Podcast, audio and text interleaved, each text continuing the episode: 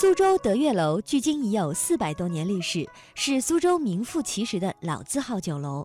董家荣今年六十七岁，地道的苏州人。董师傅虽然已经从苏州德月楼退休好几年了，可是他有事儿没事儿还是喜欢回厨房转转。打了四十多年交道的苏式点心，早就融入了董师傅的生活。七二年到现在四十六年了，每天上班、学习、上班都在这里。董家荣是苏帮菜非物质文化遗产第三代传承人，中国烹饪大师。董师傅告诉我们，苏式糕点的特点是甜、松、糯、韧，造型小巧玲珑，形态逼真。苏州人食用糕点十分讲究时令和新鲜，有不时不食的说法，就是啊，不时令的食材不吃。苏帮菜中，苏式点心的主要的种类之一是传点。苏州古往今来，小桥流水人家。古时候的苏州人出行主要靠坐船，乘画舫游太湖，成为了苏州文人雅士的一大爱好。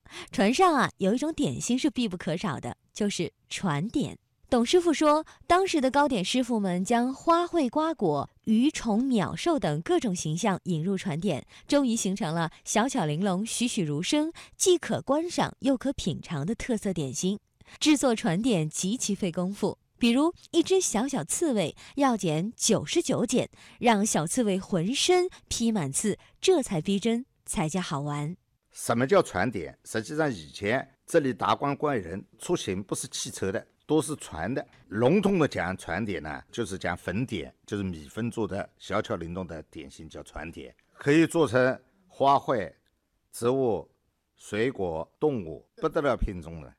吕杰明是董师傅的徒弟，也是苏帮菜非物质文化遗产第四代传承人，今年五十五岁，也是苏州人。董师傅对这个徒弟非常满意，一个劲地夸赞说：“青出于蓝胜于蓝。”吕师傅早已继承董师傅的手艺，现在担任着苏州德月楼总店点心部的主任，主管着全店苏式点心的制作。吕师傅是全店的明星级大师，他可是上过中央电视台的《舌尖上的中国》纪录片。你的面团就体现了你的力量。继续。吕杰明门下学徒二十个，并非人人都能得到真传。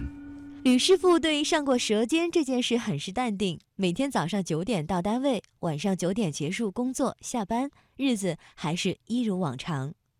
吕杰明师傅说：“董师傅教给他苏式点心的不时不食的讲究可多了。农历正月酒酿饼，二月雪饼，三月明饼，四月绿豆糕，五月薄荷糕，六月大方糕，七月巧酥，八月月饼。四季的茶食是月月翻新。而我们苏帮菜的点心的馅心不时不食，当然我们也有一年四季常用的馅心，比如春季，我们在春节的时候。”荠菜比较多一点，我们可以做荠菜的各种馅心，齐肉馅、其蘑菇馅。一到夏天，我们可以用一点比较凉的东西，譬如薄荷叶，那么薄荷的东西你都可以做。到了秋季，我们苏州有一个鸡头米，我们可以把它做成鸡头米冻，也可以做甜冻，也可以做甜羹。当然，你也可以跟其他的食材混在一起，比如鸡头米圆子。冬季。我们有许许多多的食材，打个比方，我们冬季一般用的比较多一点的腌制的鲜花类东西比较多一点，比如说桂花酱、玫瑰酱这些花类的东西，我们都可以做。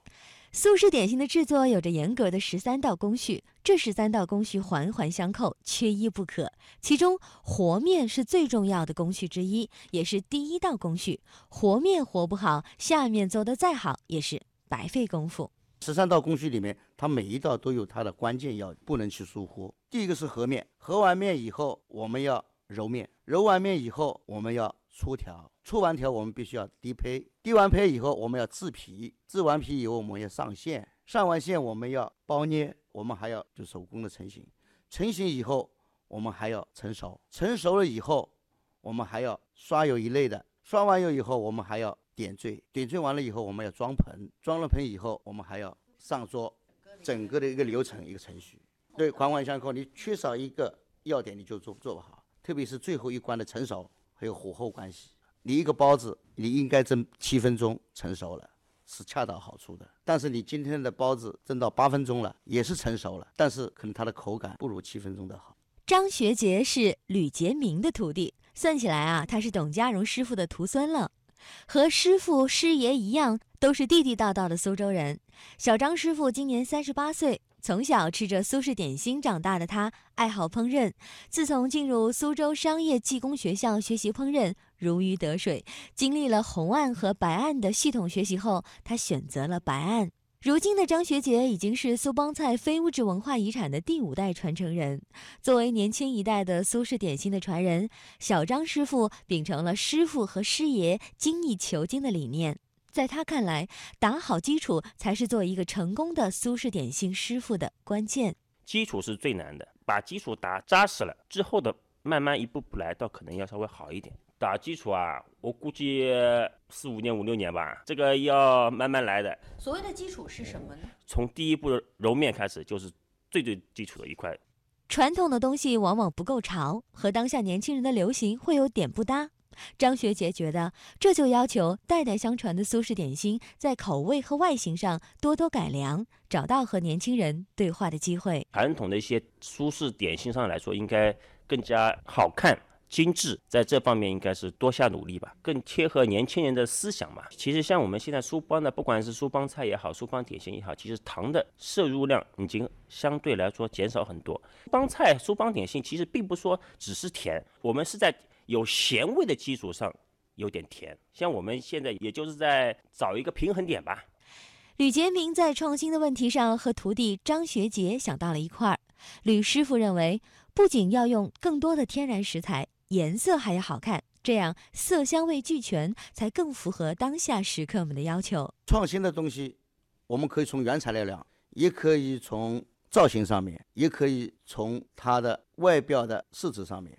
你比如像我们可以用天然的食材，荠菜汁、菠菜汁、萝卜汁这些天然的汁，你都可以用在你的馅上面、粉皮上面，出来的成品也好。出来的颜色也好，出来的口感也好，都是比较新颖的东西。你像我们元宵节，我们都可以用这种颜色去做。上一次还做了一个五彩汤圆。作为传统手艺，苏帮菜的苏式点心的传承已经历经了五代，看似口耳相传的手艺里，凝聚了一代代师傅们的匠心。第五代传承人张学杰如今也是大师傅了，单独负责酒楼分店的点心部工作，也到了可以带徒弟的年纪。师爷董家荣告诉徒孙，带徒弟不能随便，要看对人，传好手艺。学徒弟第一个要学的厨的，学做人，只能学好做人，才能再学手艺。还有一个，刚才我就讲要勤快，会动脑筋，那么还有正式，还要一一定天赋。你像做点心，一个手要灵巧，还有一个脑子要接受新事物，还有一个就是美学上面有一定功底。不过董师傅也有些担心，因为苏式点心这门传统手艺，只有在德月楼这样的老字号里才能得以传承，也只有一两个师傅能得其精髓。这并不是一门手艺代代相传的最好局面。传承呢，肯定要多做多练，有师傅教，但是还有一个要给你一个平台。像我们店可以的，专门有点心店的。如果你换了其他店呢，点心店有的只有一两个人，他不用做的，只要冷冻的出来蒸蒸。那么你讲怎么发展，怎么学？点心呢比较注重手工的，那么它的同样跟菜的营业额呢不好比的，但是它用的功夫呢不比菜差的。